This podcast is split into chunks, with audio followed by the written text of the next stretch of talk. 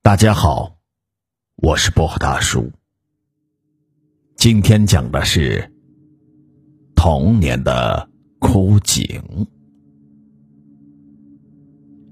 魏豪缓慢的走在这条萧瑟破败的乡间小路上，十多年来，这是他第一次回到这个穷山沟里的小村庄。如果不是因为外公去世，他也许永远不会再来到这个地方，因为只要想到这里，他就会想起严厉的外公和自己那过早夭折的小表弟文文。外公的家位于一个与世隔绝的落后村庄，外婆很早的时候就过世了，外公为了魏豪的母亲和舅舅，一直没有再娶。十多年来，既当爹又当妈，含辛茹苦的将他们姐弟二人抚养长大。后来，魏豪的母亲考上了大学，认识了他的大学同学，也就是魏豪的父亲。两个人互有好感，于是便开始了交往。但是，外公很快知道了这个消息，思想传统的他。一直盼望着女儿能找一个门当户对的庄稼汉结婚，却不料女儿竟然喜欢上了一个城里的小白脸儿。于是他跑到城里把女儿接回家，不让她与魏豪的父亲见面。可是，即便他如此阻拦，也没有拦住女儿。父子俩彻底闹翻，魏豪的父母偷偷的结了婚。婚后一年，生下了魏豪。原本他们终于可以过上幸福的日子，却不料一场突如其来的交通意外让魏豪的父亲命丧黄泉。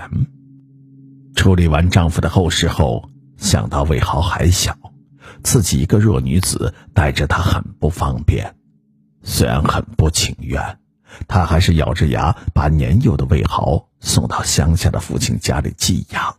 自己则留在城里独自打拼生活。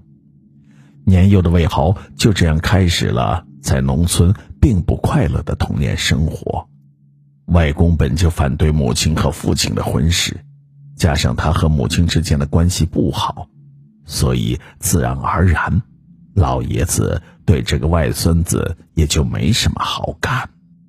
从小，魏豪只要犯错误。外公便会毫不留情的教训他，一边打还一边恶狠狠的骂：“小杂种，你就不该来到这世上，都是你，都是你毁了我这个家。”完全不顾魏豪的感受。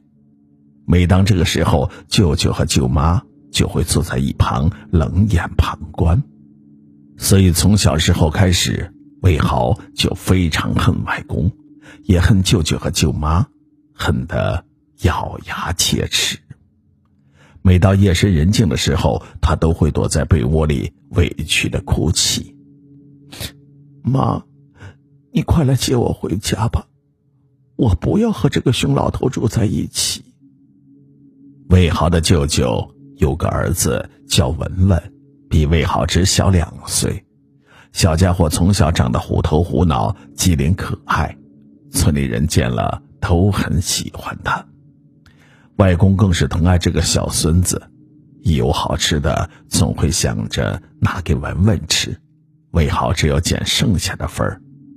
不过和家里其他人不同，文文对魏豪这个表哥很有好感。每当魏豪挨打之后，文文都会懂事的拿来手帕给魏豪擦眼泪。哥哥别哭。咱们一起玩。这一句暖心的话，顿时就让魏豪心里所有的不愉快都烟消云散。虽然家里人都不喜欢自己，但魏豪却不像提防其他人一样提防小表弟，兄弟俩的关系处的还算是比较融洽。然而，孩子总归是孩子，在一起玩，偶尔也会争吃吵闹。就是一次没有分寸的吵闹，却断送了文文年幼的生命。那天是魏豪十岁的生日，虽然不喜欢这个外孙子，但外公还是给魏豪买了他最喜欢的变形金刚玩具。魏豪高兴极了，他拿着变形金刚到处的跑，文文则跟在他背后追着闹着，两个人不知不觉跑到了村南的荒地附近。魏豪玩的兴起，拿着变形金刚不肯撒手。而文文却着急的在一旁催促：“哥，让让我玩会儿，去去去，一边玩去，别烦我。”也许是玩的正起劲儿，魏豪对表弟的催促显得很不耐烦。哼，不玩就不玩，有什么了不起？你这没爹的孩子！文文生气的大喊一声，随即转头要往村子里走。你。你说什么？再说一遍。听到这句话，魏豪像只愤怒的小豹子一样，腾的跳了起来。他最忌讳别人提及自己没有爸爸的事情。他冲上前，一把揪住文文的衣领：“你再给我说一遍！你就是没爹的孩子，没爹的孩子！”文文也不甘示弱的回敬道：“别以为你比我大，我就打不过你。”话刚说完，兄弟俩就扭打成一团。文文年纪小，打仗根本不占优势，没过多久就被魏豪打得连连后退。不知不觉，他退到了荒地旁的枯井边上。魏豪此刻像吃了兴奋剂一样向前步步紧逼，他狠狠地推了文文一把，文文脚底一滑，摔进了深深的枯井中。魏浩此刻已经失去了理智，他怕文文上来后会跟外公告状，就搬起了石头往井底扔，一连扔了十多块，见下面没有了声音，又看看四周没有人，才逃之夭夭。文文离奇的失踪了，舅父舅母和外公急得到处寻找他。可几乎找遍了村子，都没有发现文文的踪影。一家人悲痛欲绝，都以为文文是被人贩子拐走。他们根本没有想到，文文是被魏豪害死的。没过多久，魏豪的母亲在城里安定了下来，便把魏豪接了回去。魏豪离开这个小山村，一走就是十多年。十多年来，魏豪的心里一直备受煎熬，他不敢对任何人说起这件事情，他害怕警察会因此找到他，把他当杀人犯处理，更不敢想起那个他曾经生活了近十年的小村庄，他想就这样在城里生活一辈子，哪里也不去，这样就永远不会有人知道自己的秘密。但这一天还是到来了，外公因为突发脑溢血去世了。虽然父女之间早已经没有什么感情可言，但魏豪的母亲还是决定带着魏豪回老家奔丧，去送父亲最后一程。对于母亲的决定，魏豪是极其不情愿的，但是，一看到母亲那黯然神伤的双眼。他还是顺从了母亲。外公再怎么不好，也是自己的外公。再者说了，去奔丧用不了几天就回来了。于是母子俩坐上了火车，踏上了归乡的道路。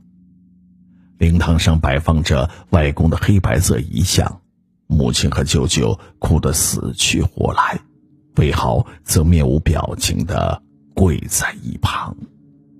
不知为什么，他总感到照片中的外公在冷冷的看着自己，似乎在说：“你干了什么事情，我都知道了。”想着想着，他感觉头皮有些发麻，随便找了一个借口离开了灵堂。到了晚上，简单吃过晚饭后，舅舅舅妈给魏豪和他母亲收拾了两间屋子。长途的颠簸令魏豪晚饭后就困倦，他连衣服也顾不得脱，就爬上了炕头，蒙上了被子，就开始呼呼大睡了起来。不知睡了多久，魏豪忽然感觉身体有些发冷，而且似乎有水滴落在了自己的身上。他猛地睁开眼睛，却发现自己竟然站在一片荒地里，而他眼前，竟然是一口几乎被野草掩盖的枯井。就是十多年前文文掉下去的那口井，是你干的好事。魏豪的耳边忽然传来阴冷的说话声，魏豪回头看时，却发现死去的外公站在自己的身后，他严厉的大喊道：“文文都告诉我了，没想到你小小年纪，心肠。”就这般恶毒，哼！要恶毒，也是你们在先。魏浩不知从哪里冒出一股勇气，他指着外公的鼻子，大声的笑道：“哼，老家伙，谁让你对我不好，所以你的亲孙子死了也是报应。你。”你不觉得应该给文文一个交代吗？外公的声音低沉的说道。魏浩不屑的看了一眼外公，哼，我需要交代什么？你们都已经死了，不在了，我做的事情永远不会有别人知道，是吗？那你还是亲自跟文文解释吧。外公说完，便化作白雾，消失的无影无踪。魏豪刚想松口气时，井底忽然传出了诡异的童声，听起来像是个小孩子。还没有等魏豪反应过来，井底忽然伸出一双白森森的小手，他猛地拉住了魏豪的手腕，一把将他拉下了井。嘿嘿，哥哥。文文在下面好孤单，你也来陪我吧。不不不要！